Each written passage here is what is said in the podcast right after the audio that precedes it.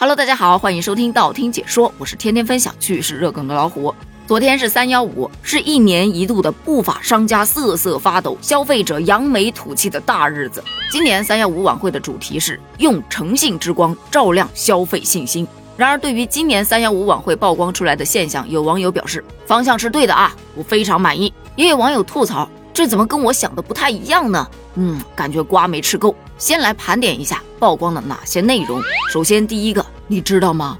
泰国香米居然不是从泰国来的，这个套路是不是有一点老婆饼里面没老婆，鱼香肉丝里面没有鱼一样呢？那当然是不一样的啦。你买老婆饼的时候，人家商家没有硬要给你塞个老婆的现象吧？但这泰国香米呢，本来产地是安徽的，既不是泰国的，它也不怎么香。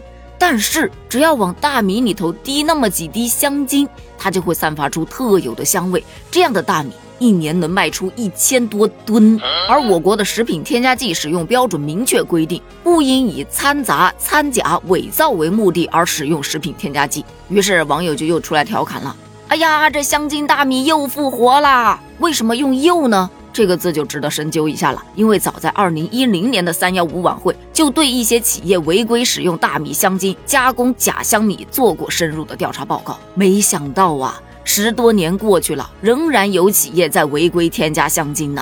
咱就是说，这种现象的死灰复燃，就不要燃了吧。第二个现象呢，就是打脸美容针。这个打脸俩字儿啊，不是啪啪打脸的那种打脸，而是真的拿针头往脸上打药剂的打脸呐。在二零二二年的时候，我们国家的药监局就发布了公告，这种庄字号的日用化妆品只能外用于皮肤表面，不可被用来注射。可是有些不良商家就把它当做注射产品，在一些展会上，有些面部美容针剂注射产品，甚至连化妆品的备案都没有。而这类以化妆品名义销售的美容针剂，因为价格不透明，利润可高达十倍呀。于是总会有人因为高收益铤而走险，可是给消费者带来的却是。面部红肿、破溃、反复发炎，甚至导致无序生长、变形、美容不成、反毁容。这是钱也花了，罪也受了，结果变美不成，反变丑，商家良心何在呀？再来说第三个现象，安全头盔不安全，反变成戴在头上的刀片，你说说多可怕？这说的是在广东中山发生了一起车辆剐蹭事故，虽然碰撞并不怎么太激烈。但是骑车人的安全头盔破损非常严重，头盔上面的那个塑料外壳解体之后扎进了骑车人的眼睛。而类似这样的，因为电动车、自行车的头盔质量不过关而导致的消费者受伤的事故频发，所以三幺五晚会就选取了一些电动自行车的头盔去进行检测，发现有些头盔厂家为了压缩成本。使用回收料等劣质材料去进行生产，在耐穿透性能测试当中，有八款头盔达不到新国标的要求，磕碰到尖锐物体几乎被劈成了两半。所以网友吐槽啊，安全头盔它已经不安全了，请问还有戴安全头盔的必要吗？那当然还是有必要的，但前提是你得买那种正规厂商出产的安全头盔，才能保你安全呐。下一个现象说的是，你知道吗？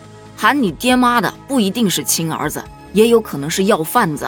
对于这个现象，我不知道该说是这些药贩子伪装成了主播，还是说主播伪装成了药贩子。反正他们在直播间啊，帮别人解决纠纷、调解家庭矛盾。但其实这所有的一切都是为了销售药品。他们在直播间推荐的药品，那药效叫一个神奇呀！阿姨，你吃了咱这款药品，可以治好你的小瘤瘤哦。如此神奇的产品，爹妈们下方小黄车直接拼手速给我炸！切。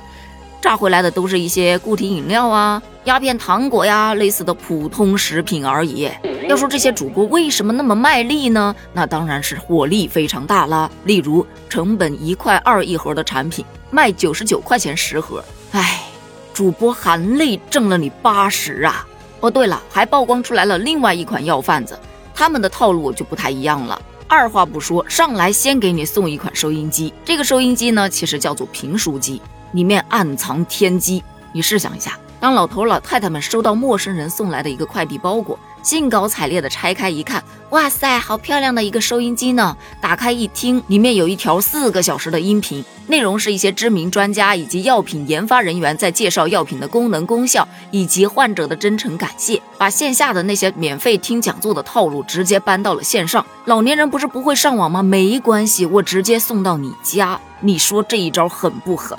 但经过探访发现，音频中的专家身份都是假的，包括他们的供职机构也全都是假的。但他卖的药品其实还都是真的，只不过这些药啊，都是一些很寻常的药，根本没有什么神奇的疗效。但是你通过这款免费的评书机拿到手的价格，比你在网上买的呀贵了三倍不止啊！所以说，免费的东西永远是最贵的，不要贪小便宜，贪小便宜往往就会吃大亏呀。